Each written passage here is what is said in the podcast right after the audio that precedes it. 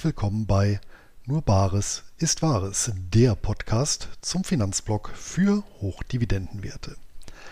Heute mit einer Interviewfolge und zwar habe ich mit Felix Früchtel einen Wiederholungstäter zu Gast. Als Geschäftsführer der Pro Life GmbH mit Sitz in Ingolstadt lenkt er die Geschicke des führenden deutschen Versicherungsaufkäufers.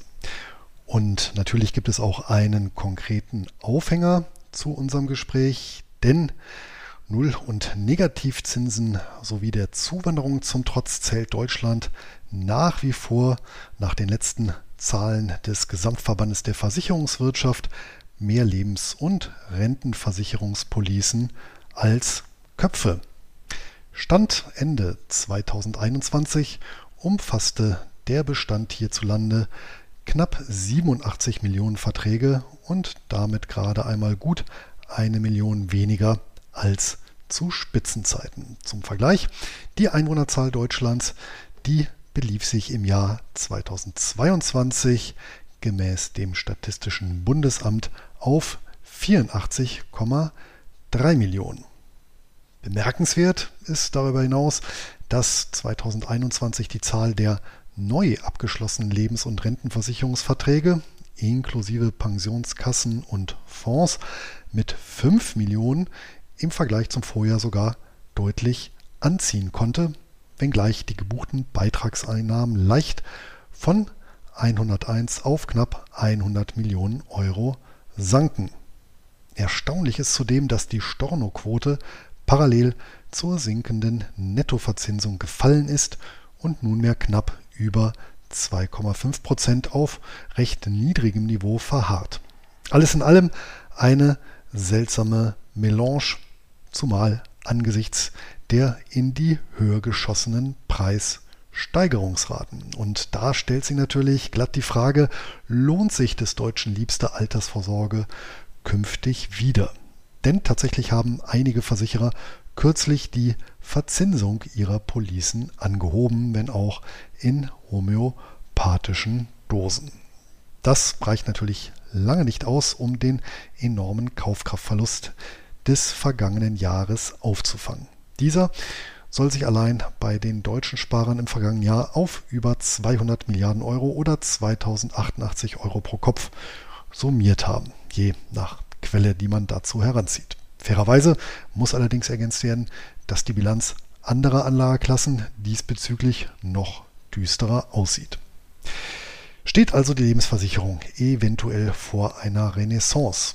Sind die steigenden Zinsen ein rettender Strohhalm für die Assekuranzen und deren Kunden? Und wie steht es generell um die Altersvorsorge unserer Mitbürger?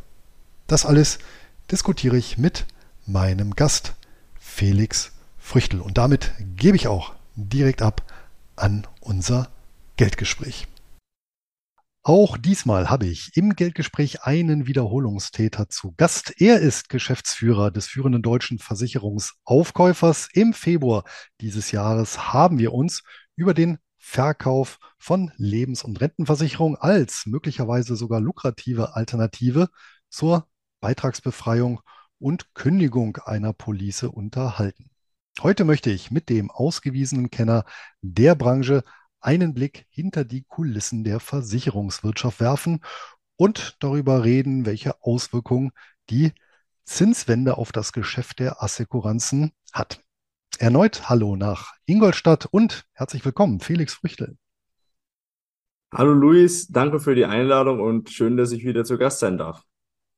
Ja, unbedingt. Unser letztes Interview ist ja auch äh, sehr gut angekommen, vor allem vor dem Hintergrund, dass die Möglichkeit eines Verkaufes mh, alter Policen ja so gar nicht bekannt war. Vielen, vielen äh, Lesern, vielen Hörern. Ähm, was mich äh, natürlich auch so ein bisschen mit einschließt. Ja, das ist auch so ein Thema, was ich seinerzeit da nicht so auf dem Schirm hatte. Von daher, ähm, ich glaube auch, ein oder andere hat auch die Möglichkeit genutzt, ne? das, äh, euer Angebot da in Anspruch genommen. Ja, auf jeden Fall. Also es war äh, ein spannendes Gespräch und äh, viele spannende ähm, ja, Gespräche, die wir auch im Nachgang dann hatten mit interessier ja. interessierten Personen, die tatsächlich ähm, sich mal damit auseinandersetzen wollten, was ist das überhaupt? Geht das auch bei meiner Versicherung? Ähm, wie funktioniert das im Detail? Also hatten wir spannende Gespräche, viele Fragen dazu auch. Und da hat man wirklich gemerkt, dass äh, ich denke mal ein Großteil ähm, der Bevölkerung von dieser Möglichkeit, die Policen zu veräußern, äh, im Zweifel noch gar nichts gewusst hat und vielleicht sogar bis heute noch nicht davon weiß. Ja, das können wir ja ändern. Ist ja auch unser ambitioniertes Ziel. Und ähm, heute möchten wir Themenschwerpunkt ein bisschen verlagern. Ich meine, als wir uns im Februar gesprochen haben, da notierten ja noch die Zinsen ja, nicht mehr ganz bei Null, aber jetzt äh, auch nicht so deutlich höher. Ja, und äh, vor allem, wir hatten auch einen Krieg weniger, also sprich, die Unsicherheit hat zugenommen. Äh, die Zinsen haben extrem zugenommen. Wenn wir Baufinanzierungen äh, uns anschauen, dass man vergleicht von vor ein, zwei Jahren, sind wir um den Faktor vier bis fünf hier höher. Und mh, mm, das hat natürlich auch große Auswirkungen im Prinzip auf den Gesamtbereich der Altersvorsorge der Deutschen, der ja doch sehr, sehr zinsproduktlastig gestützt ist. Und da haben wir mal gesagt, hm, greifen wir das Thema mal auf, weil natürlich ist es schön zu wissen, es gibt die Möglichkeit, Versicherung zu verkaufen. Aber auf der anderen Seite ähm, halten wir beide jetzt ja auch für wichtig, einmal auch die Branche oder auch die Produktpalette so ein Stück weit zu reflektieren und auch eben ja im Namen einer, einer Chancen-Risiko-Evaluation ja, für jeden Einzelnen hier zu gucken, passt das Produkt letztendlich zu mir, zu meinen Zielen, die ich so habe. Ne? Ja, fangen wir doch einfach mal an. Wie, wie, wie sieht denn momentan jetzt so nach der Zinswende der Markt für entsprechende Produkte generell aus? Man könnte ja auf der einen Seite auch vermuten, naja, höhere Zinsen, wir kommen weg von diesen unnatürlichen Null- und Negativzinsen. Das heißt, eigentlich müsste das doch für die Branche gut sein. Ähm, ja, also für die Branche ist es definitiv gut. Ähm, Ob es für den Sparer gut ist, das stelle ich jetzt mal hier in Frage. Ähm, aber du hast grundsätzlich vollkommen recht. Diese steigenden Zinsen, die wir jetzt ja am Markt seit mehr als einem halben Jahr verfolgen dürfen und ähm, die ja in gewissen Bereichen auch schon dazu geführt haben, dass tatsächlich man auf dem Tagesgeldkonto wieder 0,5 oder 0,7 Prozent bekommt. Ähm, das ist natürlich schon eine, eine gewisse Wende, die wir jetzt hier nachvollziehen können. Das heißt, es gibt jetzt tatsächlich wieder die Möglichkeit, über klassische Bank- oder klassische Versicherungsprodukte den ein oder anderen Prozentpunkt Rendite einzufahren. So, was es in den letzten Jahren definitiv nicht gab. Ähm, von dem her, die Altersvorsorge der Deutschen ist ja sehr, sehr ähm, geldversprechungslastig, sage ich jetzt mal, also sehr, sehr viel Geldversprechen, in die investiert worden ist in der Vergangenheit und weiterhin investiert wird. Und die sind alle zinsabhängig von dem her kann man sagen, eigentlich grundsätzlich eine positive Entwicklung. Aber, und das ist das große Aber, ähm, wir haben eine massive Geldentwertung, der wir aktuell entgegenstehen. Und ähm, wir werden im Laufe des Gespräches da definitiv, glaube ich, nochmal drauf kommen, Luis. Diese Geldentwertung, die trifft ja unmittelbar die Geldversprechen, diese ganzen klassischen Geldwerte wie Sparbuch, wie Bausparvertrag, wie Lebensversicherung, äh, die sind ja dieser Geldentwertung unmittelbar ausgesetzt. Und wenn ich jetzt noch vor einem Jahr zurückblicke, da hatte ich fünf Prozent Inflation, aber null Prozent Zinsen, dann hatte ich einen Realvermögensverlust von minus fünf Prozent.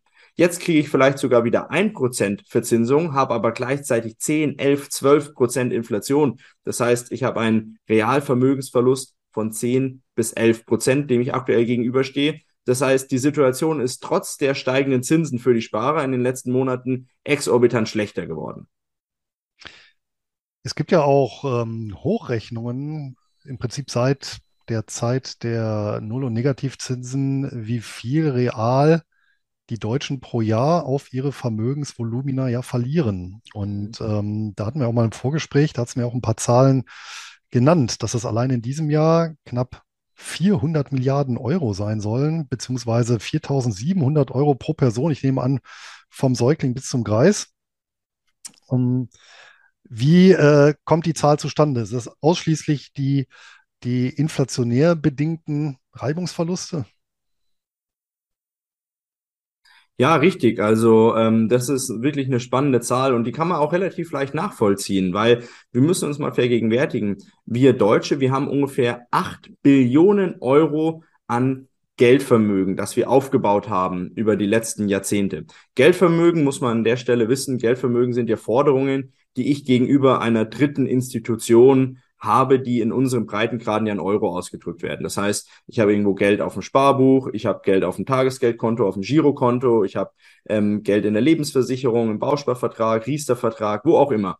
Ich habe Bargeld und das im Gesamten sind circa acht Billionen Euro in Deutschland. So, und ähm, jetzt habe ich eine durchschnittliche Inflation über das Jahr 2022 hinweg gesehen von, ich glaube, wenn wir jetzt den Durchschnitt nehmen, sind wir irgendwo bei sechs Prozent.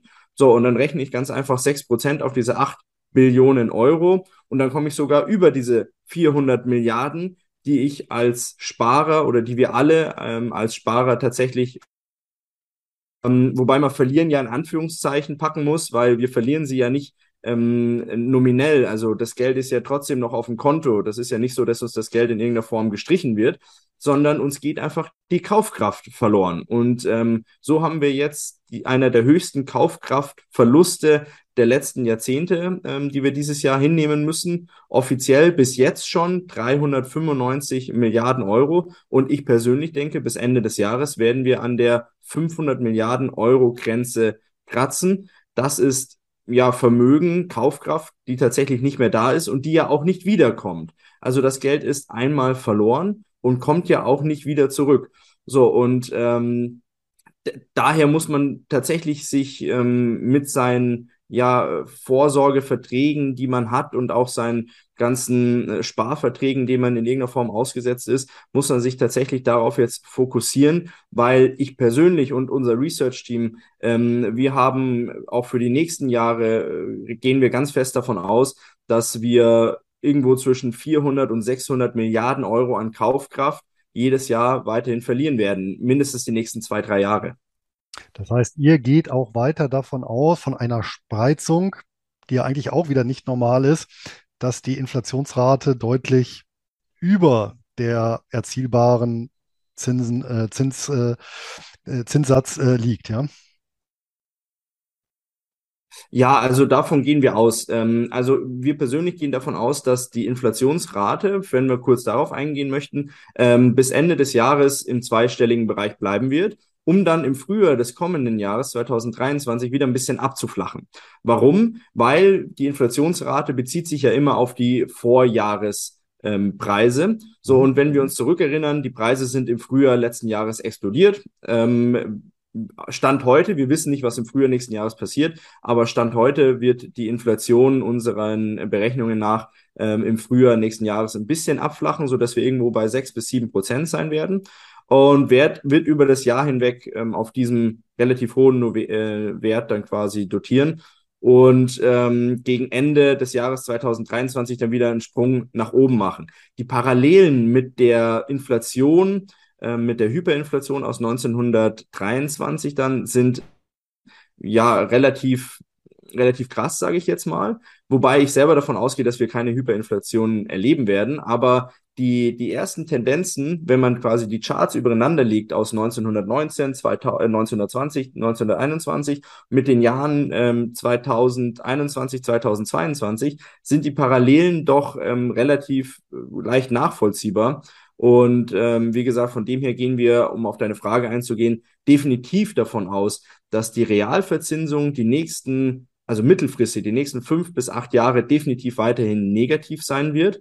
Und ich persönlich glaube auch nicht, dass die Zentralbanken den Mut haben werden, die Zinsen so hoch, ähm, also so weit, so weit zu erhöhen, dass entsprechend ähm, die Verzinsung über der Inflationsrate liegen äh, wird. Das müssten sie ja eigentlich machen, um die Inflation zu bekämpfen, aber das ist in der aktuellen Situation einfach unmöglich. Findest du da nicht auch, dass eigentlich die Negativzinsen dann ehrlicher waren? Ich meine, dann hat ja der Kunde offensichtlich gesehen, ja, ich verliere was. Ja, und nicht, ich sag mal, diese Geldillusion zu haben, also diese nominale Geldillusion, ja, dass mein Vermögen zwar mehr wird, aber ähm, Inflation ist ja doch irgendwo so ein bisschen was Abstraktes, ja. Das ist ja äh, schwer greifbar. Und so kann ich mich ja dann doch ähm, irgendwie noch als Gewinner fühlen, wenn ich meine zwei, drei, meinetwegen auch vier Prozent aufs Sparbuch bekomme oder aufs Tagesgeld, aber ja, nicht so ganz drauf gucke, dass dann die 6 bis 8 Prozent Inflation das Ganze überkompensieren, zumal ich mir auch noch das Ganze ein bisschen schönreden kann nach dem Motto, naja, ich rauche ja nicht und fahre ganz wenig Auto, also bin ich ja gar nicht so weit getroffen von der Inflation, ja. Das heißt, ich, ich schlage dem Ganzen so ein bisschen ein Schnippchen, ja. Ja, du, du, natürlich. Also schön, schön reden kann man sich das immer. Und man muss an der Stelle natürlich auch sagen, jeder hat seine persönliche individuelle Inflationsrate. Das ist auch ganz klar. Wir können immer nur von Durchschnittswerten äh, reden. Ähm, es gibt bestimmt auch Leute, die nicht annähernd so hart getroffen sind wie andere mit den Preissteigerungen, die wir aktuell erfahren. Aber ähm, es war definitiv ehrlicher, diese Negativzinsen, weil man wusste, woran man ist. Und so ist es jetzt wieder so ein bisschen Augenwischerei, sage ich jetzt mal. Ähm, die Banken versprechen einem ein, zwei Prozent Verzinsung. Ja, was sollen die denn auch machen? Die können ja auch nicht zaubern. Die wollen jetzt irgendwie um die Kunden buhlen und sagen, hey, komm, pack dein Geld zu uns, da gibt's wieder ein bisschen Zinsen. Die Leute sagen, hurra, ich kann mal wieder sparen, es lohnt sich. Ähm, ja, auf den ersten Blick lohnt sich das, auf den zweiten, wenn man dann dahinter blickt, ähm, ist es reale Vermögensvernichtung. Und was interessant ist, Luis, ähm, wir haben mal äh, äh, ein Research gemacht, das ist schon äh, bestimmt ein Dreivierteljahr her. Da haben wir uns mal angeschaut, wie war denn die Realverzinsung, also die nominelle Verzinsung, die man bekommen hat, abzüglich der aktuellen Inflationsrate über die letzten 60, 70 Jahre. Und es war tatsächlich so, dass Leute, die in Bankprodukten oder Versicherungsprodukten waren, in der Vergangenheit, in den letzten Jahrzehnten nie wirklich Vermögen aufgebaut. Die Jahre, in denen die Realverzinsung positiv war, das waren viel weniger als die Jahre, äh, in denen die Realverzinsung tatsächlich negativ war. Das heißt, über den Long Term, also über den langen Zeitraum, hat jemand, der auf einem Bank oder einem oder mit einem Bank oder mit einem Versicherungsprodukt nie Vermögen aufgebaut. Interessant, dass du das sagst, weil ich hatte im Vorfeld auch mal zur Recherche auf einen meiner allerersten Blogartikel geguckt aus dem Jahr 2017 und da habe ich nämlich eine Studie aufgegriffen von der Bundesbank und die hatte dann nämlich genau seit der Einführung der D-Mark mal geguckt, in welchen Jahren ähm, die Realverzinsung positiv und in welchen negativ war, bezogen auf den kurzfristigen Einlagenzins, also das klassischerweise, was früher Sparbuch war oder jetzt eben Tagesgeld. Und die haben genau dann äh, in der Auswertung festgestellt, es war 50-50. Ja? Also äh, in der mhm. Hälfte der Zeit, Pi mal Daumen, jetzt bitte nicht äh, genau festhalten, aber äh, ne, in der Hälfte der Zeit war es in etwa äh, positiv und in der anderen Hälfte der Zeit war es negativ. Und unterm Strich hat man damit eben kein Vermögen aufgebaut. Ne? Und im Gegenteil, äh, so eine Situation wie jetzt, es kommt noch erschwerend hinzu, ich muss mal noch äh, Steuern auf Scheingewinne bezahlen. Ja? Das ist ja, das ist ja auch nochmal besonders perfide. Also ich, ich, ich stelle mich eigentlich mit einem Nullzins, ja, und einer niedrigen Inflationsrate viel besser, ja, als mit einem hohen Zins, aber auch einer hohen Inflationsrate, weil ich ja auf die inflationären Erträge auch noch Steuern bezahlen muss, ja, was ja eigentlich. Ja, äh, ja interessante Betrachtungsweise, habe ich so auch noch nicht berücksichtigt, aber es ist ja definitiv so, ja, klar. Ja, ja. klar, klar, das stimmt. Ja, ja, Wahnsinn. Ja. ja, nun ist das eine, das mag jetzt in einem Jahr ärgerlich sein, mal wegen auch zwei, drei Jahre. Aber ähm, wir hatten uns ja auch im, im Vorfeld und äh, ich war auch mal zu Besuch bei euch in Ingolstadt. Ähm, da hatten wir uns auch über das Thema unterhalten, dass ja eine solche Entwicklung, wenn sie eben ja doch mittel- bis langfristig so weiterläuft, natürlich ganz erhebliche Sprengkraft, äh, gesellschaftliche Sprengkraft entwickelt. Und das hat tatsächlich mit der Struktur der Altersvorsorge zu tun. Magst du dazu vielleicht mal ein bisschen was erläutern, warum das ja so eine explosive Kombination ist? Ja, es ist eine explosive Mischung, richtig, weil ähm, ich habe es vorhin schon mal kurz angeteasert und nehme die Zahl jetzt einfach noch mal kurz auf. 8 Billionen Euro Sparvermögen, das wir Deutsche äh, im Kollektiv investiert haben über, wie gesagt, Spareinlagen, Girogeld, Girotagesgeld, ähm, über Lebensversicherungen und diverse Bank- und Versicherungsprodukte oder auch Bargeld. So, jetzt haben wir ja die Situation, die wir jetzt auch schon analysiert haben, dass äh, die Realverzinsung deutlich im negativen Bereich ist. Und wer ist besonders betroffen? Na, das sind all diejenigen, die entsprechend in Geldwerte investiert sind. Wer ist nicht ganz so sehr davon betroffen? Das sind Leute, die in Sachwerten investiert sind. Ähm, die sind sogar teilweise gar nicht davon betroffen oder für die hat die Situation sogar positive Auswirkungen. Ähm, jetzt Sachwerte bei uns in, in Deutschland deutlich unterrepräsentiert. Also zu Sachwerten zähle ich jetzt mal die, das klassische Sach, äh, den klassischen Sachwert, äh, die Immobilie oder ähm, Edelmetalle oder auch Aktien. Das sind ja auch nichts anderes als Beteiligungen an, an Unternehmen. Ähm, andere äh, Sachwerte, die es dann definitiv auch noch gibt, wie, wie Kunst, Oldtimer oder Uhren oder dergleichen. Das sind aber dann spezielle Sachen, ähm, die unterrepräsentiert sind bei uns in Deutschland im, im, im Rahmen des Vermögensaufbaus. So, und dadurch, dass wir halt den Großteil unseres finanziellen Vermögens ähm, Geldwerten anvertrauen, ist das eben eine explosive Mischung. Und dann haben wir noch ein Problem, ähm, das ist die gesetzliche Rente. Denn die gesetzliche Rente ist ja nichts anderes wie ein Geldversprechen. Und ein Großteil der Deutschen spart jeden Monat in diese gesetzliche Rente ein und hat nicht mal die Wahl zu sagen, ich spare da ein oder ich spare da nicht ein. Ich meine, für, für Leute wie, wie uns, äh, Luis, du und ich, wir werden nie und nimmer das sehen, was in die gesetzliche Rente eingezahlt wird. Respektive ich zahle in die gesetzliche Rente ja als, als äh, Unternehmer gar nicht ein. Aber ähm, Leute in meinem Alter werden nie und nimmer das sehen, was sie über, ihr, über ihre Karrierelaufbahn in die gesetzliche Rente einzahlen. Und das ist ein Riesenproblem, weil das ist eine Riesenvermögensvernichtung, die da stattfindet, aus der ich im Zweifel ja gar nicht rauskomme.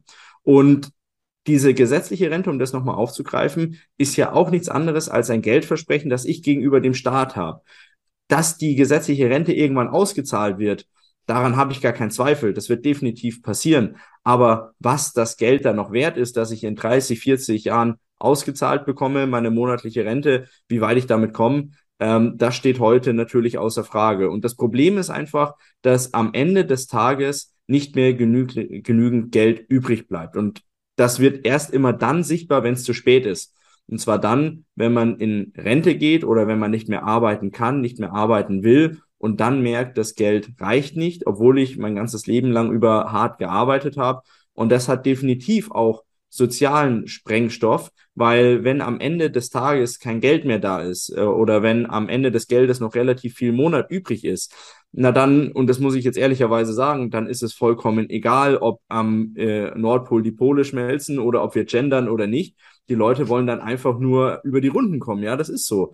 Und ähm, das ist eine extreme Sprengkraft, die diese, ähm, ja, diese, dieser Vermögens, diese Vermögensstruktur hier bei uns in Deutschland hat und mit sich bringt. Und deswegen ist meine größte Sorge tatsächlich ähm, nicht viele andere Sachen, über die sich die Politik Gedanken macht, sondern meine größte Sorge ist, dass den Leuten am Ende des Tages nichts mehr übrig bleibt, dass sie von ihrem Geld nichts mehr kaufen können. Und dann ist es relativ schnell so, dass meiner Meinung nach auch ähm, ein, ein Volk relativ schnell auf die Barrikaden gehen kann und dann wird es für uns alle ähm, ungut.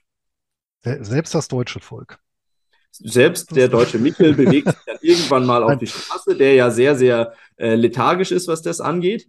Ähm, aber es gibt ja immer so eine, so eine magische Zahl, sagt man jetzt, so drei warme Mahlzeiten, die nacheinander ausfallen, führen dazu, dass dann tatsächlich auch der Deutsche mal auf die Straße geht. So. Und ähm, drei warme Mahlzeiten, die ausfallen, das passiert relativ schnell, wenn einfach kein Geld mehr da ist. Und meiner Meinung nach ist dieses Thema Geld ist nicht mehr da oder Geld ist nichts mehr wert, viel, viel realistischer wie dieses Thema Blackout oder keine Ahnung, ähm, Klimakrise oder sonst irgendwas, ähm, ist das viel, viel realistischer, dass wir in, in den nächsten Monaten und Jahren ähm, ein finanzielles Problem haben werden, weil das Geldsystem, das Währungssystem der Euro in irgendeiner Form einfach ähm, ja abdanken wird. Also ich stimme dir natürlich zu, dass wir da erhebliche Sprengkraft haben. Ich meine, habe ich ja selber auch gesagt. Aber ob das über die Straße gelöst wird, bin ich mir gar nicht sicher. Denn du darfst ja auch einen Punkt nicht vergessen, wir werden eine recht einmalige Situation haben, dass ja die Anspruchsberechtigten in, ja, sagen wir mal, ein bis drei Jahrzehnten eine signifikante politische Kraft in Form von Stimmen mh, hm, repräsentieren. Sprich, vor 100 Jahren waren die über 60-Jährigen, weiß ich nicht, vielleicht 10, 15 Prozent der Bevölkerung, aber dann sind es ja irgendwann 30, 40 Prozent. Und auf Wahlberechtigte umgerechnet sind wir da vielleicht schon bei der Hälfte. Wenn wir vielleicht noch andere anspruchsberechtigte Gruppen wie Beamte nehmen, sind wir definitiv über der Hälfte. Und dann sieht es natürlich so aus, dass im Prinzip gegen genau diese Klientel, die Ansprüche gegen eine Rentenversicherung hat, gar keine Politik mehr zumindest auf normalem demokratischem Wege, wie wir es bisher kennengelernt äh, haben und durften hier in Deutschland, gar nicht mehr möglich ist. Ja, das ist richtig. Also das darf nicht, ähm, darf nicht unberücksichtigt bleiben. Ähm, die, die Sprengkraft an sich bleibt aber trotzdem äh, vorhanden. Wie das Ganze dann aussehen wird, also ich persönlich denke, dass ähm, eine Lösung ja dann sowieso nur so stattfinden kann, als dass diese Anspruchsberechtigten in irgendeiner Form, wie soll ich das jetzt richtig ausdrücken, ähm, ja, abgegolten werden. So, dann, ähm, das, es, wird irgendwas, irgendein Konstrukt zur Verfügung gestellt, das erstmal die, die Mehrheit äh, ruhig stellt und das im ersten Moment vielleicht dann sogar auch ähm, dazu führt, dass diese Problematik ähm, nicht mehr vorhanden ist oder abgemildert wird. Ich denke da an zum Beispiel einfach einen Währungscut, also dass es eine neue Währung gibt, dass es vielleicht einen digitalen Euro irgendwann gibt oder vielleicht auch wünschenswerterweise irgendwann mal wieder einen Euro oder irgendeine andere Währung, die vielleicht auch goldgedeckt ist, dass dieses ganze äh, diese ganze Problematik um das Fiat-Geld und um dieses Gelddrucken ohne reale Werte dahinter zu haben, dass das endlich mal ein Ende hat. Weil wenn wir ehrlich sind, ist doch das das Problem, dass unfassbar viel Geld in den Markt gepumpt wird und deswegen das Geld an sich nichts mehr wert ist. Und wenn das Geld nichts mehr wert ist, dann bricht rundherum alle Banken, alle Versicherungsstrukturen brechen zusammen. Nicht, weil die Banken oder weil die Versicherungen schlecht sind, sondern weil sie ihr Geschäftsmodell in der Form ja dann gar nicht mehr ähm, zur Verfügung stellen können. Ja, dein Wort in Gottes Gehörgang. Also ich denke, vorher werden wir auf jeden Fall ganz deutliche, also meine persönliche Prognose, ganz deutliche Verteilungskämpfe dahingehend sehen, dass da noch versucht wird, die Daumenschrauben bei denen, die noch was haben, anzusetzen. Und also lehrt zumindest die Geschichte, dass äh, das vorher alles ausgeschöpft wird, bevor dann, wenn es denn so kommen sollte, dann tatsächlich eben irgendeine Art von Schnitt durchgeführt wird. Und da muss man wirklich sagen, das perfide ist bei diesem Umlagesystem, dass es sich letztendlich natürlich um ein legales Ponzi-Schema auf niedrigem Niveau handelt. Ne? Das muss man halt so sagen. Und das ist anderweitig aus gutem Grund verboten, aber auf der Ebene eben erlaubt. Aber kommen wir nochmal in die Gegenwart. Also wenn wir, wenn wir mal schauen, hm, und da habt ihr sicherlich auch nochmal bessere Zahlen, wie sieht denn so das, das typische ja, Finanzprodukte-Spektrum aus von einem, ja, sagen wir mal so durchschnittlichen Arbeitnehmer, mhm. der jetzt so in der Blüte seines Lebens steht. Ähm, das ist ja vermutlich dann schon eher sehr geldwerteaffin, richtig? Ja, richtig, richtig, richtig. Also wenn man das mal runterbricht auf die Zahlen, ähm, 83 Millionen Lebens- und Rentenversicherungen noch in Deutschland. So, wenn ich das umrechne und mal die, die Leute unter 16 ähm, außen vor lasse und die Leute über 65 auch mal außen vor lasse, weil in der Regel ist dann so eine solche Versicherung ja schon ausgezahlt worden. Na, dann haben wir wahrscheinlich irgendwie 40 Millionen, 50 Millionen Leute, äh, die entsprechend hier ähm, äh, eine solche Police haben können. So, das heißt, im Durchschnitt hat jeder Bürger 1,3 solcher Versicherungslösungen schon mal. Dann hat jeder mindestens ein ähm, Tagesgeldkonto, ein Girokonto. Habe ich ja auch, brauchen wir ja auch für das tägliche Leben, gar keine Frage. Ja. Also würde ich nicht hier in Frage stellen, dass das irgendwie schlecht wäre oder so, um Gottes Willen, ganz im Gegenteil.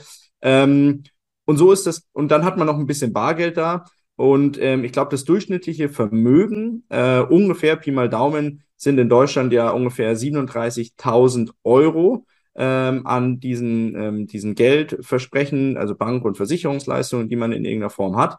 Und ähm, ja, so, so ist der durchschnittliche Deutsche aufgestellt, wobei ich selber aus Erfahrung sagen kann oder wir, ähm, dass diejenigen, die versicherungsaffin sind, häufig viel mehr Verträge als diese durchschnittlichen 1,3 haben. Mhm. Also es gibt so Hop oder Top. Entweder diejenigen, die gar keine Vorsorge über Bank- oder Versicherungsprodukte machen, die das nur über Immobilien als Kapitalanlage machen, über Edelmetalle, über Aktien, über Sparpläne, ETFs etc. Oder diejenigen, die tatsächlich Verantwortung abgeben und sagen, ich spare jeden Monat Summe X äh, in verschiedenste Versicherungslösungen und am Ende des Tages wird das schon alles gut aufgehen und mit 65 kriege ich mein Geld daraus und dann wird das schon passen. Gut, wenn wir das mal durchdeklinieren, so der Standardarbeitnehmer, gesetzliche Rente, haben wir eben gesagt, demografischer Wandel äh, etc. pp. problematisch. Dann hat der 1,3 Lebensversicherung oder Rentenversicherung, die sind ja schon auch von Gesetzes wegen, oder kommen wir gleich auch nochmal zu, gezwungen, ja überwiegend in entsprechende Geldwerte zu investieren. Das heißt, dass wenn die wollten, könnten die ja gar nicht in beispielsweise ertragsorientierte Anlagen aus dem unternehmerischen Umfeld, unternehmerische Beteiligung investieren. Ja. Das Ganze trifft auch das weitgehend das Thema Riester-Rürup und betriebliche Altersvorsorge. Richtig, es sind auch Versicherungsprodukte im Endeffekt. Alle diese ähm, ja, Produkte, die du gerade genannt hast. Also Riester wurde ja vom Staat äh, her aufgebaut, um quasi die, Privat um die private Altersvorsorge zu fördern. Ähm, mittlerweile sind wir alles, alle eines Besseren belehrt worden, weil dieses Thema der Riester-Versicherungen, die mag sich für viele Leute gelohnt haben, die tatsächlich Förderungen bekommen haben, Kinderzuschuss, diese Grundlagenzuschuss etc. Das war auch alles, äh, hatte alles seine Daseinsberechtigung. Aber wer richtig mit diesen Riester-Verträgen Geld gemacht hat, waren die Versicherungskonzerne. Die haben richtig Geld verdient mit diesen Verträgen. Ähm, und deswegen ist es ja mittlerweile auch so, ähm, dieses, diese Riester-Thematik, dieses Riester-Sparen, das ist fast, ähm, fast gestorben mittlerweile. Also kaum noch Versicherungsgesellschaften, die klassische Riester-Verträge anbieten, weil einfach die die Struktur, dieses enge Korsett, das der Gesetzgeber vorgibt, ähm, unter den aktuellen Umständen auch bis vor einem halben, dreiviertel Jahr mit den niedrigen Zinsen einfach nicht umsetzbar war. Betriebliche Altersvorsorge in der Regel tatsächlich, da gibt es auch Möglichkeiten, das tatsächlich über Sachwerte zu steuern, aber in der Regel rückgedeckt mit Versicherungspolicen, die ja nichts anderes sind als Lebens- oder Rentenversicherungen und was es sonst noch für Späße gibt, Rürup, ähm, Basisrente oder sowas, alles Versicherungsleistungen. Also unter dem Strich ja alles das Gleiche. Man muss natürlich fairerweise sagen, es gibt bei diesen Produkten mh, hm, äh, Garantieleistungen, die quasi vom Gesetzgeber ja vorgesehen sind. Das heißt, ich komme ja auch gar nicht drum herum, Nominalwerte mir ins Portfolio zu legen, weil ich eben ja. gezwungen bin, äh, diese Leistungen dann auch äh, eben auszuzahlen. Das heißt, ich kann ja. die schwankungsanfällige Anlagen, kann ich mir eben nur in einem ganz engen Rahmen erlauben. Ne? Ja. ja, also das soll ja auch, es soll jetzt nicht so klingen, als ob ich ähm, der äh, völlige ähm, Versicherungsbanause hier wäre, der jetzt sagen würde, jede jegliche Versicherungsgesellschaft ähm, äh, hätte keine Daseinsberechtigung und die Banken braucht auch kein Mensch. Ganz im Gegenteil, die brauchen wir alle. Nur es gibt halt tatsächlich an der einen oder anderen Stelle gerade so ähm, Vermögensvorsorgeverträge, die einfach aus der Zeit gefallen sind. Die hatten auch mal ihre Daseinsberechtigung, aber sind einfach aus der Zeit gefallen. Mhm. Ich habe mal in Vorbereitung, ich weiß gar nicht mehr für welches Buch es war, auch mal so ein bisschen reingeschnuppert in ähm, das Thema Versorgungswerke. Und das fand ich auch nochmal so interessant, weil wir da eine ähnliche Problematik haben. Also die haben natürlich ein bisschen mehr Spielraum, aber natürlich auch durch diese, also man kann sagen, so ein bisschen Mischung aus so einem Umlagesystem und Kapitaldeckungssystem und der Kapitaldeckung sowohl Produktivwerte äh, als auch Sachwerte und aber eben auch recht viele Geldwerte. Hm, interessant äh, fand ich allerdings dabei äh, zwei Aspekte. Zum einen, dass diese Versorgungswerke ja tatsächlich eine Blackbox sind. Also nur das Beispiel, es gab sogar Anwälte, die gegen die Versorgungswerke Werke der Anwälte geklagt haben auf Offenlegung, wie das Geld angelegt wird und damit gescheitert sind. Okay, das fand ich schon ziemlich bemerkenswert. Und ähm, dass wir da Präzedenzfälle haben, äh, dass tatsächlich zugesagte Renten gekürzt wurden. Ich glaube, das war die Zahn, äh, das Versorgungswerk der Zahnärzte in Niedersachsen war es sogar, meine ich. Und ein Versorgungswerk der Rechtsanwälte in Bayern oder Berlin, die mhm. tatsächlich schon zugesagte Leistungen äh, herabgesetzt haben, weil die sich dann eben auch so ein bisschen verhauen haben. Mhm.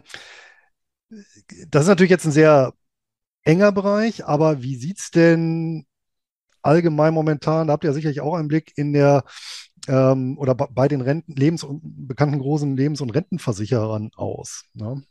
Ähm, also grundsätzlich schaut ist es ein bisschen besser geworden in den letzten zwei, drei Jahren tatsächlich. So von der, wenn man eine Bilanzanalyse macht, sind die Versicherungsgesellschaften über die letzten, ich sag mal, zwei Jahre tatsächlich, ähm, gerade hinsichtlich der Solvenzquoten, ähm, der Eigenkapitalquoten, haben sich die ähm, ein bisschen verbessert, wenn auch nicht viel, aber unterm Strich ist ähm, die, der, der Durchschnitt der Versicherungsgesellschaften in Deutschland steht besser da wie vor zwei Jahren. So, das muss man neidlos anerkennen. Die hatten aber auch große ähm, ja, Hürden, die sie da gehen mussten, also mit der äh, Solvency-Regelungen äh, oder den Solvency-Regelungen, die in den Versicherungsgesellschaften ja da aufgebürgt worden sind, ähm, hatten die schon eine schwere Last zu tragen und die muss halt jetzt umgesetzt werden. Die hat aber auch teilweise gefruchtet. So, das ist die aktuelle Situation. Jetzt haben wir aber aktuell auch noch ein Problem und das hast du gerade eben schon angesprochen, Luis. Das ist das Thema, dass Versicherungskonzerne per Gesetz ja schon relativ konservativ investieren müssen, was ja auch vollkommen nachvollziehbar ist, weil die müssen dem Kunden ja einen gewissen Betrag garantieren. So, es muss garantiert werden, dass der Kunde das eingezahlte Kapital vor Abzug von Kosten ähm, in jeglicher Situation wieder sieht. So, und das kann ich ja nur dadurch garantieren, indem ich relativ konservative Anlagestrategien wähle. Ja. Ähm, von, von, von Seiten des Gesetzgebers her bedeutet das, dass Versicherungsgesellschaften in sogenannte mündelsichere Anlagen investieren müssen.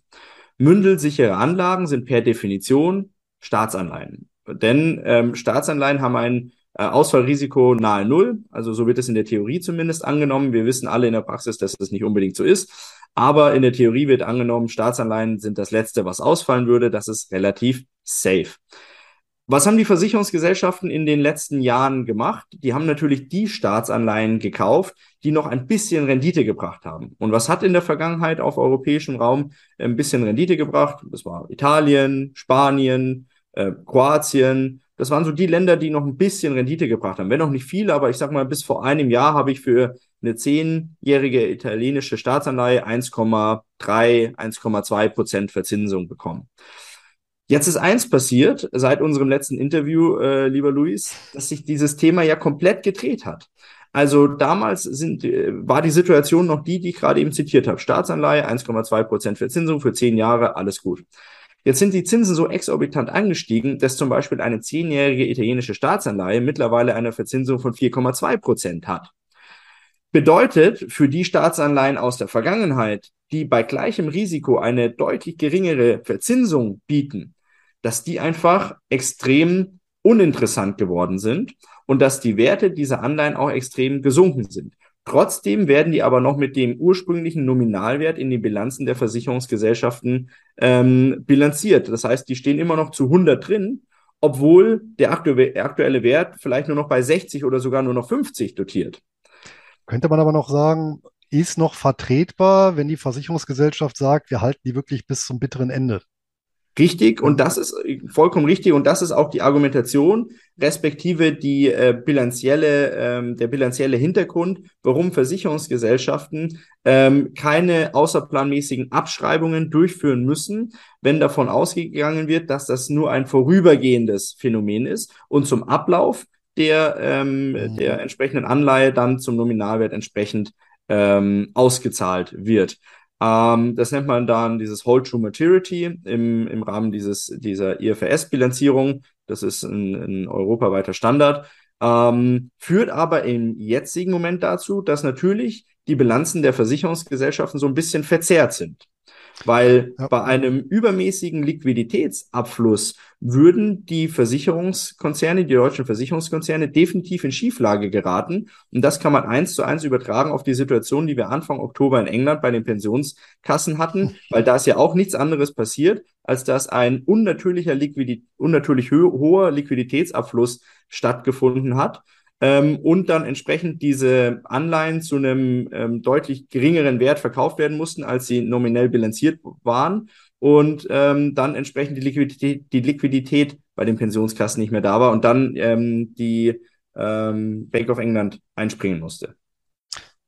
Ja, und jetzt hast du ja eben äh, gesprochen von Zehnjährigen. Ich meine, noch schlimmer in Anführungsstrichen ist es ja bei 30-Jährigen. Und ich vermute mal, nicht wenige Gesellschaften haben sich in den letzten Jahren auch mit 30-jährigen italienischen Staatsanleihen vollgesogen, mhm. die dann eben 1,6 Prozent vielleicht brachten statt 1,3. Ja.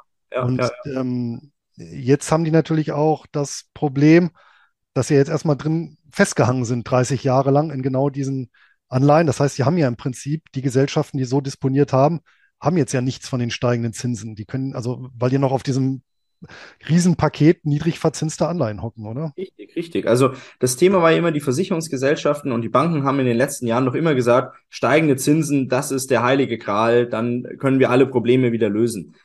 Gerade bei den Versicherungen aber sehe ich das ganz, ganz anders. Da sehe ich das genauso wie du. Die haben sich jetzt in ein Korsett rein versetzt, aus dem sie gar nicht mehr rauskommen. Das heißt, die Zinsen könnten noch so hoch steigen jetzt in den, in den nächsten Jahren. Die haben immer noch extrem viel gepa Geld geparkt in diesen ähm, langlaufenden Anleihen, teilweise 30 Jahre, ja, also das wird keine Seltenheit sein, ähm, und können von diesen steigenden Zinsen gar nicht oder nur nach und nach profitieren. Also definitiv nicht ad hoc, sondern erst nach und nach. Und das ist dann so, ein, ähm, ja, so eine zeitliche Entwicklung. Und bis dann das Kapital frei wird aus diesen langlaufenden Anleihen, ja, wer weiß, ob da nicht schon wieder die nächste Phase niedriger Zinsen eingesetzt hat.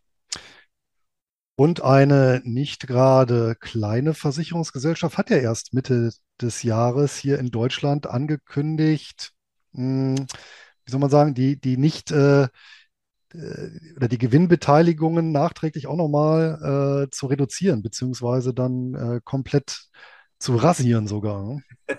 Ja, komplett haben sie es nicht gemacht. Sie haben, haben nicht gemacht, okay. nur 90 Prozent genommen, also 10 Prozent haben sie den Kunden gelassen, sehr gütig. Äh, Spaß beiseite, ja, also von Mai auf Juni diesen Jahres ähm, ein äh, sehr, sehr großer Versicherer, Europa und deutschlandweit, ähm, der tatsächlich von Mai auf Juni diesen Jahres die Bewertungsreserven, Überschussbeteiligungen, das sind quasi die, ähm, die zusätzlichen Gelder, die die Versicherungsgesellschaft mit dem Kapital des Kunden am Kapitalmarkt erwirtschaftet. Das also heißt, über, über, den, über den sogenannten Garantiezins hinaus. Richtig, genau, richtig. Was quasi über die Garantieverzinsung hinaus mit dem Kapital dann irgendwo am Kapitalmarkt noch erwirtschaftet wird, mit dem Kapital des Kunden. Und da gibt es eine ganz klare ähm, äh, Regelung, ähm, dass quasi der Kunde daran beteiligt werden muss. Und ähm, das wurde eben entsprechend gestrichen. Wenn man sich die Frage stellt, dürfen die das? Dann muss man ganz klar sagen, ja, die dürfen das. Kann man sich dagegen wehren? Nein, man kann sich nicht dagegen wehren. Ähm, Grundlage ist nämlich eine Gesetzmäßigkeit, die 2014 einge oder umgesetzt worden ist. Das ist das Lebensversicherungsreformgesetz 2, äh, abgekürzt LVRG 2, das eingeführt worden ist während der Fußball-WM 2014 da also unfassbar schnell Bundestag und Bundesrat marschiert ist. Ein Schelm, der Böses dabei denkt. Ja, richtig. Deswegen sage ich immer, äh, doppelt und dreifach aufpassen, wenn wir Fußball-WM haben, weil dann äh, werden ähm, unliebsame Rechtsprechungen besonders schnell und gerne ähm, ja ratifiziert. Naja, sei es drum, auf jeden Fall wurde das umgesetzt, ähm, hat in der Vergangenheit immer mal wieder für Furore gesorgt, weil kleinere Versicherungsgesellschaften sich dem bedient haben. Ähm, und jetzt hat eben eine sehr, sehr große Versicherungsgesellschaft 90 Prozent der Bewertungsreserven gestrichen, weil sie nachweisen konnten, dass wenn sie diese Gelder nicht streichen würden, in Zukunft in Liquiditätsprobleme kommen würden. Und da sieht eben dann, da sieht der Gesetzgeber vor, dass gestrichen werden darf. Ja, also da wäre es tatsächlich für die Versicherten besser gewesen, die Aktie dieses besagten Unternehmens zu kaufen, ja. weil die hat sich über die letzten Jahrzehnte sehr prächtig entwickelt. Ne? Ja, der einschließlich der, einschließlich der Dividenden. Ja. Richtig, richtig, richtig. Also sehr guter Dividendentitel auch. Ja, Und der Vorstandsvorsitzende hat ja selbst mal gesagt, vor nicht allzu langer Zeit, ich glaube, das war 2018, also er hätte lieber in die jeweiligen Aktien investiert, als ähm, damals eine Lebensversicherung bei der Versicherungsgesellschaft abgeschlossen. Ja, nun ist ja dieses Lebensversicherungsreformgesetz mh, hm, nur eine Kröte, also eine juristische Kröte, die die Anleger oder Versicherte noch mitschlucken müssen. Mittlerweile ist ja dieses, ja, ich nenne es mal so ein bisschen Folterinstrumentarium, äh, ja doch ein bisschen ausgeweitet worden, was natürlich auch insofern nachvollziehbar ist. Ja, auf der einen Seite Lebensversicherer, große Finanziers der öffentlichen Hand, auf der anderen Seite natürlich die öffentliche Hand daran, darin bestrebt, dort eine gewisse Stabilität hineinzubringen. Ich meine, äh, wäre es auch in vergangenen Zeiten nicht so gewesen, dann gäbe es ja auch gar keine deutschen Versicherer mehr. Die hätten ja dann alle den, ähm, die Weimarer Republik und den Zweiten Weltkrieg ja nicht mehr überlebt. Ja, ja. Das heißt, äh, es kam da immer wieder zu, ja, wie soll man sagen, äh, außervertraglichen äh, Vorgaben, die dann, ja, aber letztendlich natürlich auf Kosten der, der Kunden dann dazu führten, dass diese äh, Versicherungen überlebt haben. Ansonsten wären sie natürlich in die Insolvenz gegangen. Ähm, ist natürlich jetzt alles in Extremszenarien gedacht, aber äh, ein weiterer Punkt, der vielleicht auch nicht so ganz bekannt ist, hier Paragraph 14 Versicherungsaufsichtsgesetz. Was hat es denn damit auf sich? Genau, Paragraph 314 tatsächlich. Also 300, 314, Entschuldigung, ja. Paragraph 314 Versicherungsaufsichtsgesetz, ja. Ähm, war früher mal der Paragraph 89 Versicherungsvertragsgesetz. Böse Zungen behaupten, der war zu weit vorne im Gesetzbuch gestanden, deswegen ist er ein bisschen weiter nach hinten ge gewandert. Aber ich glaube, das ist tatsächlich nur ein Märchen. Ähm, Paragraph 314 Versicherungsaufsichtsgesetz ist ein sehr, sehr äh, interessanter Paragraph, den jeder, der eine Lebens- oder Rentenversicherung noch besitzt, sein eigenen, eigentlich mal bei vollem Bewusstsein durchlesen muss. Denn dort steht drinnen, wenn eine Versicherungsgesellschaft in Schieflage gerät und dieses Thema Schieflage ist nicht näher definiert. Das heißt, es ist wahrscheinlich ähm, äh, Auslegungssache und dann wahrscheinlich auch relativ breit streubar. Ähm, also wenn eine Versicherungsgesellschaft in Schieflage gerät, dann darf die Versicherungsgesellschaft durch Anweisung äh, der BaFin gar kein Geld mehr an seine Kunden auszahlen. Das heißt, ich darf nicht kündigen, also ich darf schon kündigen, aber dann kriege ich das Geld nicht. Ich kann auch nicht mehr beitragsfrei stellen. Ich darf nicht mehr von meinem Ableben Gebrauch machen, weil ich kriege keine Todesfallleistung mehr. Ich kriege keine laufende Renten mehr. Also ich kriege aus meiner Versicherung nichts mehr ausgezahlt, solange bis die Schieflage dieser Versicherungsgesellschaft entsprechend wieder korrigiert worden ist. So. Das Interessante an diesem Paragraph 314, der dann auch noch ganz, ganz viel Klauseln enthält, ähm, ist, dass Versicherungsnehmer weiterhin monatlich oder je nachdem, wie die Zahlungsweise halt ist, aber in der Regel monatlich weiter in die Versicherungspolice einsparen müssen. Das heißt, ich komme nicht an mein Geld, darf aber weiter monatlich der Versicherungsgesellschaft das Geld zur Verfügung stellen, damit die sich eben wieder neu restrukturieren können. So, und so ist der Paragraph 314 ein Inbe Inbegriff dafür geworden, ähm, welche Zugriffsmöglichkeiten der Staat respektive die Versicherungsgesellschaften dann auf mein eigenes Geld haben und wie machtlos ich bin, dass ich weiterhin tatsächlich an die Versicherung zahlen muss, ähm, obwohl ich nie mehr an das Geld kommen werde oder voraussichtlich erstmal nicht mehr an das Geld kommen werde. Gibt es ja noch weitere Regelwerke, die Versicherte kennen sollten oder diese zumindest mal reflektieren sollten? Ja, also Paragraph 314 ist der, der ähm, wichtigste und die, auch derjenige Paragraph, der am kompaktesten zusammengefasst ist, weil der ist ja eine Seite lang oder so, gar nicht, gar nicht wirklich umfangreich. Dann, wie gesagt, Lebensversicherungsreformgesetz 2 sollte man sich auch mal zu Gemüte führen. Auch ganz, ganz interessant ist das Risikobegrenzungsgesetz. Das wurde im September 2020 relativ schnell äh, in geltendes Recht umgesetzt. Da geht es darum, ähm, die Abwicklung von Lebensversicherungen und von privaten Krankenversicherungen detailliert durchzuspielen. Also wer Zeit und Lust und die Muße hat, ähm, sich mal diese 60 Seiten im Detail durchzulesen, der erfährt dann, wie eine private Krankenversicherung oder eine Lebensversicherung in Deutschland per Gesetz abgewickelt wird, wie das Ganze vonstatten gehen sollen, die einzelnen Schritte vonstatten gehen sollen, ähm, wenn eine solche Versicherungsgesellschaft in die Zahlungsunfähigkeit rutscht. Also das ist sehr, sehr detailliert beschrieben, wie das dort statt, äh, stattfindet dann. Also kann man sich da schon mal ein bisschen darauf vorbereiten, was dann mit dem Kapital passiert, äh, wenn es dann wirklich so ist. Ähm, ansonsten, ja, wenn man wirklich tiefer in die Materie einsteigen will, dann kann ich noch die Collective Action Clause, abgekürzt CAC, Klausel äh, empfehlen. Da geht's dann um, ähm, um die Anleihetitel. Das wird aber sehr, sehr komplex. Aber wenn der eine oder andere Lust hat, sich das mal zu Gemüte zu führen, ist es wirklich ein spannendes Themenfeld. Ähm, unterm Strich bedeutet das, dass Versicherungsgesellschaften ähm, ja äh, von der Kollektive überstimmt werden können. Also wenn die Anleihegläubiger von, äh, von Anleihen tatsächlich äh, im Kollektiv, also zu mehr als 50 Prozent sagen, sie verzichten auf die Leistung aus diesen Anleihen, dann ähm, kann der Rest quasi, der nicht dafür gestimmt hat, nicht mehr die Kollektive überstimmen und ähm, diese Anleihen sind dann quasi wertlos. Also das so ganz grob rudimentär zusammengefasst. Was gibt's sonst? Ansonsten noch dieses SAG-Gesetz, Sanierungs- und Abwicklungsgesetz, ähm, das ja nicht nur Versicherungsgesellschaften trifft, sondern viele andere Bereiche auch. Gerade so dieses Thema ähm, auch der, der Bankprodukte. Ähm, und da geht's auch ganz viel um das Thema, ähm, auf welche Konten hat der Staat Zugriff. Ähm, das ist sehr, sehr interessant, das ist sehr breit gefächert und das ähm, ist meiner Meinung nach wichtig, sich das zu Gemüte zu führen.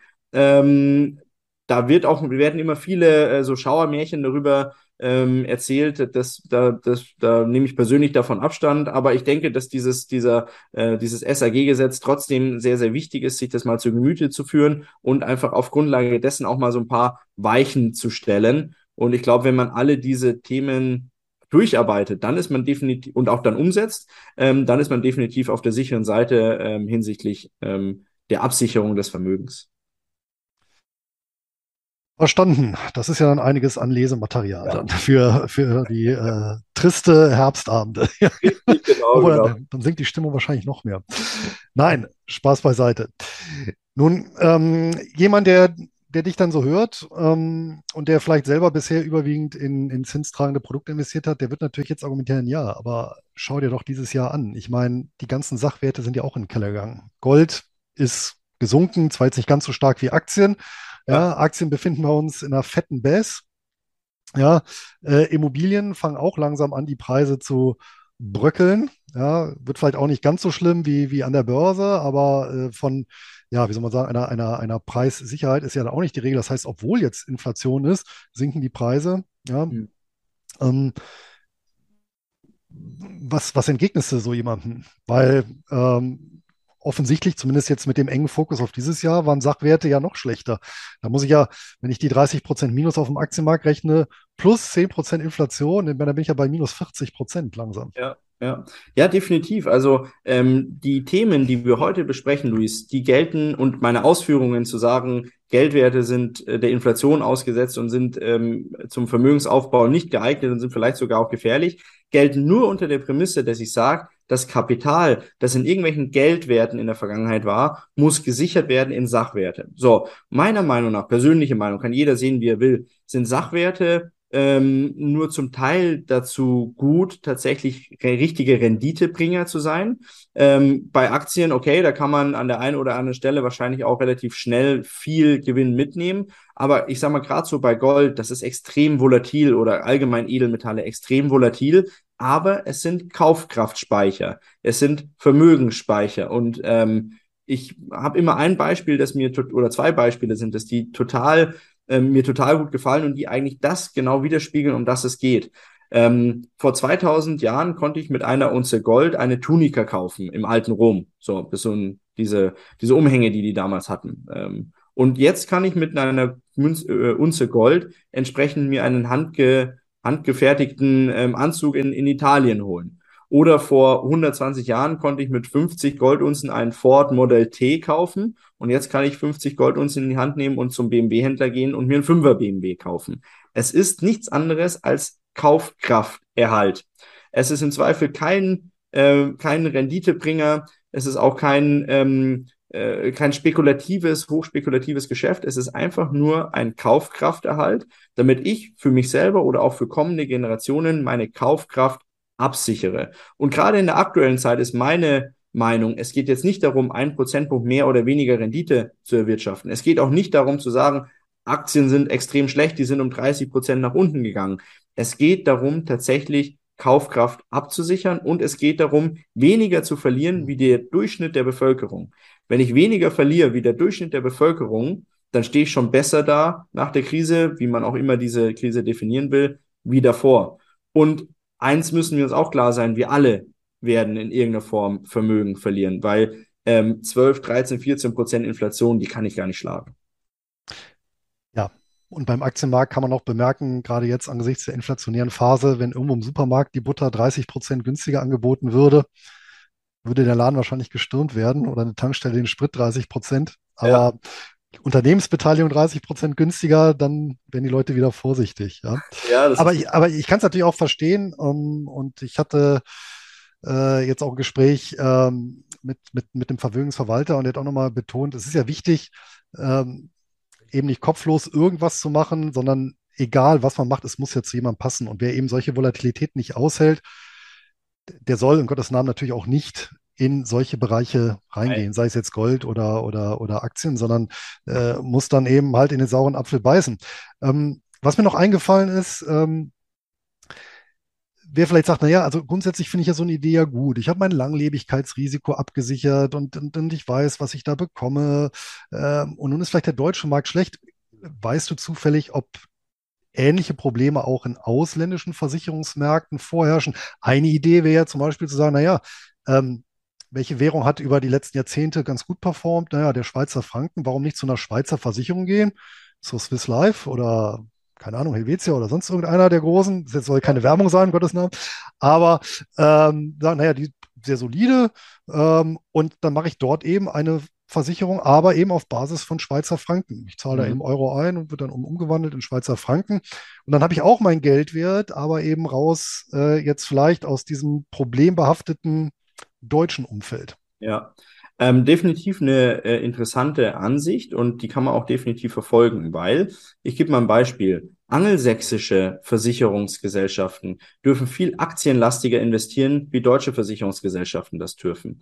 Ähm, das heißt, die haben auch ähm, durchwegs eine deutlich höhere Rendite wie die deutschen Versicherungskonzerne. So, das heißt, man könnte zum Beispiel überlegen, wenn man sagen will, es soll ein Versicherungsprodukt sein, dann angelsächsische ähm, Produkte mal in den Fokus zu nehmen. Oder auch zu sagen, okay, warum denn nicht, dass ich einfach in einer anderen Währung ähm, diese, diese Versicherung, dieses Versicherungsprodukt abschließe, wie zum Beispiel in den Schweizer Franken, ja. Aber da muss man eben achten, dass man jetzt nicht auf diese Tricks, sage ich jetzt mal, reinfällt, dass man sagt, es ist zwar eine Schweizer Versicherungsgesellschaft, die aber ihren Sitz in Deutschland hat und dann habe ich nämlich gar nichts gewonnen, weil ähm, dann bin ich in den, in den gleichen ja. Fliegenfänger, wie, wie ich davor auch war. Ich muss tatsächlich das über die Versicherungsgesellschaft in der Schweiz dann abschließen. Das geht, das ist kein Problem. Wenn ich das machen will, dann kann ich das machen und dann bin ich schon mal definitiv besser gestellt, wie wenn ich jetzt dieses Korsett, in dem sich die deutschen Versicherungsgesellschaften befinden, wenn ich mich dem ausliefere.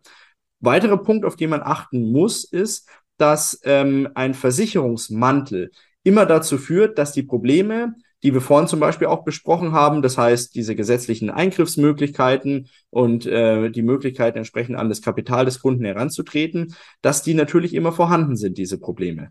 Weil viele sagen zum Beispiel auch, ähm, ja, vorgebundene Policen, das ist äh, das Gelbe vom Ei. Das ist auch definitiv nicht schlecht, macht Sinn. Aber wenn man solche vorgebundenen Policen sich dann anlacht, ja, dann sollte man schon darauf achten, dass das nicht unbedingt ein Versicherungsmantel, ein deutscher Versicherungsmantel drumherum ist, weil dann kommen wieder alle Gesetzmäßigkeiten, die wir vorhin besprochen haben, mhm. dann treffen dann auch hierzu. Es gibt im Ausland Versicherungsgesellschaften, die dann tatsächlich das Kapital in diesen vorgebundenen Versicherungspolicen ähm, als Sondervermögen behandeln unabhängig von der Versicherungsgesellschaft. Die, der Versicherungsgesellschaft kann passieren, was will. Mein Kapital, das ich über diese Versicherung in die Fonds eingespart habe, das ist separiert. Und dann kann man sagen, okay, das ist eine relativ sichere Bank. Das ist, das, das kann ich machen. Das bringt zwar relativ wenig Rendite, aber es ist auf jeden Fall safe. Und für denjenigen, der sagt, ich möchte das haben oder ich möchte damit auch gern mein Portfolio absichern, kann ja auch Sinn machen, ähm, ist das definitiv eine Überlegung, ja. Gut.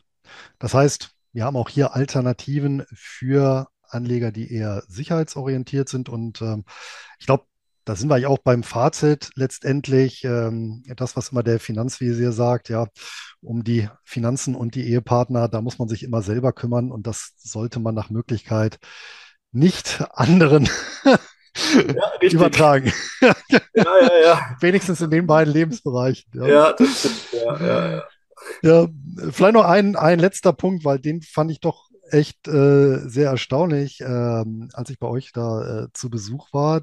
Da, ich weiß nicht, ob das dein Kollege war oder du selber, da habt ihr mal aufgezeigt, wie riesig eigentlich das Volumen allein in Deutschland der, der hier veranlagten Versicherungsgelder sind. Und im Gegenzug dazu, und dann kommt natürlich so ein bisschen euer Geschäftsbereich, wie viel Prozent pro Jahr davon ja gekündigt werden. Also das war ja sehr, sehr wenig. Magst du die Zahlen vielleicht nochmal kurz referieren? Ja, also wir haben ja vorhin schon mal angesprochen, es gibt 83 Millionen Lebens- und Rentenversicherungen in Deutschland, die sich ungefähr 50-50 aufteilen zwischen klassischen Policen und vorgebundenen Policen. Ähm, in diesen 83 Millionen Versicherungspolicen sind 2,3 Billionen Euro gebunden. Das heißt, das ist auch ein extrem, ähm, ja, ein extrem großes Fundament unserer Gesamt, unseres gesamten Vermögens in Deutschland. Weil vorhin habe ich gesagt, 8 Billionen Euro Spareinlagen der Deutschen, 2,3 Billionen Euro davon allein in Lebens- und Rentenversicherungen investiert. Und ähm, ja, dann gibt's noch dieses Thema, wie viel Verträge werden jedes Jahr gekündigt. Ähm, da kann ich dir jetzt nur aktuell die Summe der, ja, ähm, ja. der genau, diese, die Summe, die gekündigt wird an Geldern, an Rückkaufswerten zur Verfügung stellen. Ähm, Im letzten Jahr wurden Verträge im Wert von 15 Milliarden Euro vorzeitig gekündigt. 15 Milliarden Euro hören sich also als äh, einzelne Zahl extrem viel an. Aber wenn man das ins Verhältnis setzt zu den 2,3 Billionen Euro, die insgesamt in diesen Policen ähm, verhaftet sind, dann sind 15 Milliarden Euro relativ wenig.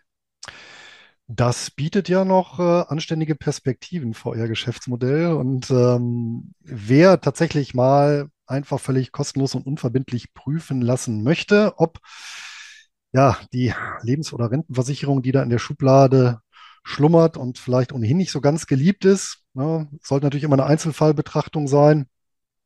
Ähm, aber wie gesagt, Fragen kostet nichts. Der kann das bei euch machen auf der Seite prolife-gmbh.de.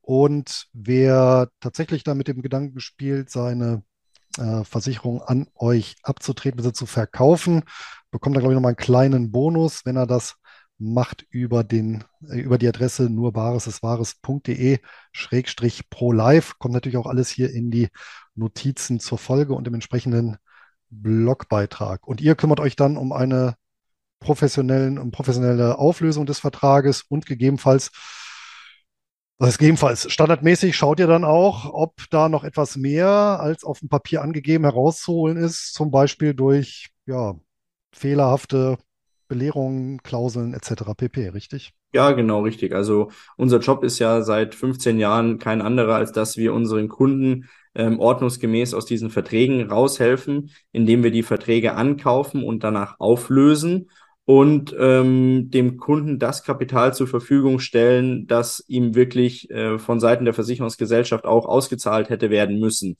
Ähm, das heißt, wir haben in der Regel den Fall, dass Versicherungsgesellschaften ähm, den einen oder anderen Euro bei sich im Haus behalten. Und das ist dann unsere Arbeit zu gucken, war das der Fall?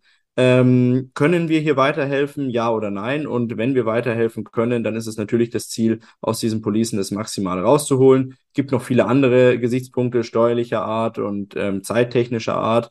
Ähm, aber das ist immer individuell, wie du es richtig gesagt hast. Man kann an der Stelle, und das möchte ich auch betonen, nicht ähm, mit dem Kamm über alle Versicherungsgesellschaften drüber scheren, sondern man muss wirklich sich das im Detail anschauen. Deswegen auch unsere Offerte immer einfach mal ähm, Versicherungspolice bei uns anfragen. Wir geben Feedback, was haben Sie da überhaupt? Ähm, kommen Sie aus diesen Verträgen überhaupt raus? Wenn ja, wie? Und können wir überhaupt helfen oder nicht? Weil eins, was wir nicht können, ist zaubern. Und deswegen muss man das immer im, Individualfall an, ähm, anschauen. Aber ich sag mal, Anfragen kostet nichts. Ähm, und ich kann wirklich tatsächlich nur jeden animieren zu gucken, zu schauen, was habe ich überhaupt da, brauche ich das noch und vielleicht dann einfach mal anzufragen, ähm, was da, was da möglich ist oder halt vielleicht auch nicht. Genau. Und ich glaube, Details zu eurem äh, Details zu eurem Geschäftsmodell, die ähm, gibt es dann in unserem ersten Interview. Genau. Das packen wir auch nochmal hier in die Notizen und äh, wer mag, kann sich das dann äh, im Anschluss auch nochmal ansehen, sofern noch nicht geschehen. Felix, Vielen Dank für diesen Einblick, für diesen Rundumschlag, ja, ähm, dieses Abtauchen in die Welt der Assekuranzen. Da war auch einiges Neues für mich mit dabei. Fand ich äh, sehr interessant, auch wenn ich jetzt ähm, lebensversicherungs- und rentenversicherungsfrei bin.